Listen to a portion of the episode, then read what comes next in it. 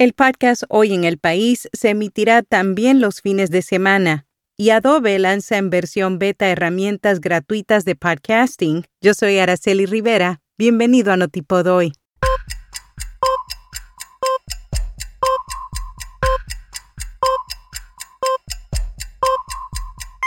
Notipod Hoy.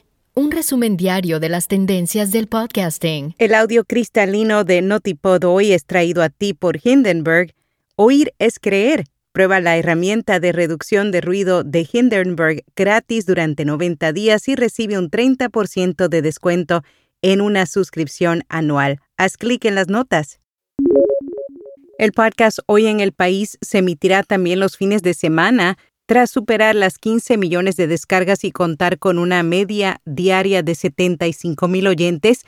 Se emitirán nuevos episodios durante el fin de semana en 2023 su objetivo es seguir expandiendo sonoramente el periódico con contenidos más reposados y reflexivos. La periodista de audio Inés Vila será la presentadora de los episodios de 20 a 25 minutos. Los sábados condensarán lo ocurrido durante la semana en tres temas esenciales y los domingos se apostará por los asuntos propios de largo aliento. Hoy en el país nació el 2 de marzo de 2022. Victoria Martín confiesa que el rol de guionista es el que más le gusta ejercer. Una de las voces de Estirando el Chicle, el podcast más escuchado de España, conversó con el medio Levante EMB sobre sus proyectos. Aseguró que una parte de ella, en los 50 minutos que dura Estirando el Chicle, no expresa quién es de verdad, solo muestra una faceta y es con lo que la gente se queda. Además, reveló que pese a que antes se autocensuraba, ya no lo hace porque al final de cuentas siempre la van a criticar. Lo que sí ha hecho es eliminar cosas que le parezcan innecesarias e hirientes, sobre todo en el podcast Malas Personas. Actualmente Victoria está debutando en la literatura con su nueva novela, Se tiene que morir mucha gente y se prepara para el regreso de Estirando el Chicle en enero.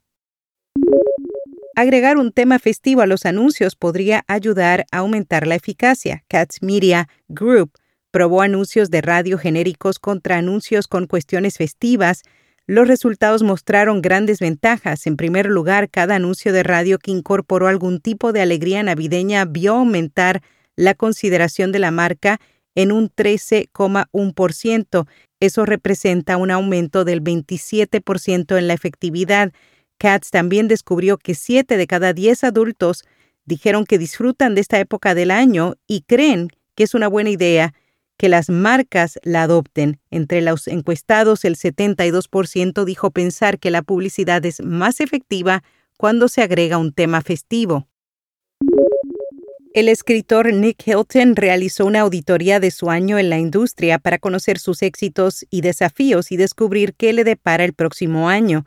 Su análisis profundo ha provocado mucha reflexión a nivel internacional. En el mismo compartió las razones por las que considera que el podcasting está muerto. Nick es un reconocido productor de podcast y cofundador de la productora británica Podot Pods. Twitter implementa nuevas reglas y Elon Musk pone en riesgo su cargo. La compañía ha decidido que publicar enlaces de otras plataformas de la competencia ahora está en contra de las reglas. El motivo es que ya no están dispuestos a permitir la promoción gratuita, por tanto, eliminarán las cuentas que contengan enlaces de Facebook, Instagram, Mastodon, Truth Social, Tribal, Nuster y Post, mientras que los enlaces a YouTube, Pinterest, Reddit, LinkedIn, Snapchat y TikTok sí están permitidos. Adobe lanza en versión beta herramientas gratuitas de podcasting. El proyecto Shasta, ahora llamado Adobe Podcast, es una herramienta de audio con tecnología de inteligencia artificial que permite grabar y editar audios en la web.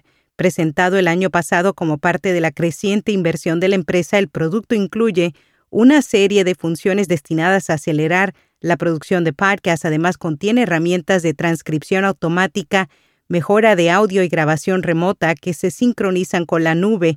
Los usuarios pueden solicitar acceso a Adobe Podcast a través del sitio web de la compañía. Cumulus Media y Signal Hill Insights publicaron un informe que aborda el impacto que ha tenido el contenido publicitario en el podcasting, así como sus principales tendencias. encontraron que Spotify y YouTube son las principales plataformas de podcast, los oyentes empedernidos siguen siendo los que más utilizan Spotify, la popularidad de los videopodcasts ha aumentado y el 20% de los oyentes de podcast afirman que los escuchan con sus hijos. Para el resto del informe, visita la newsletter de hoy.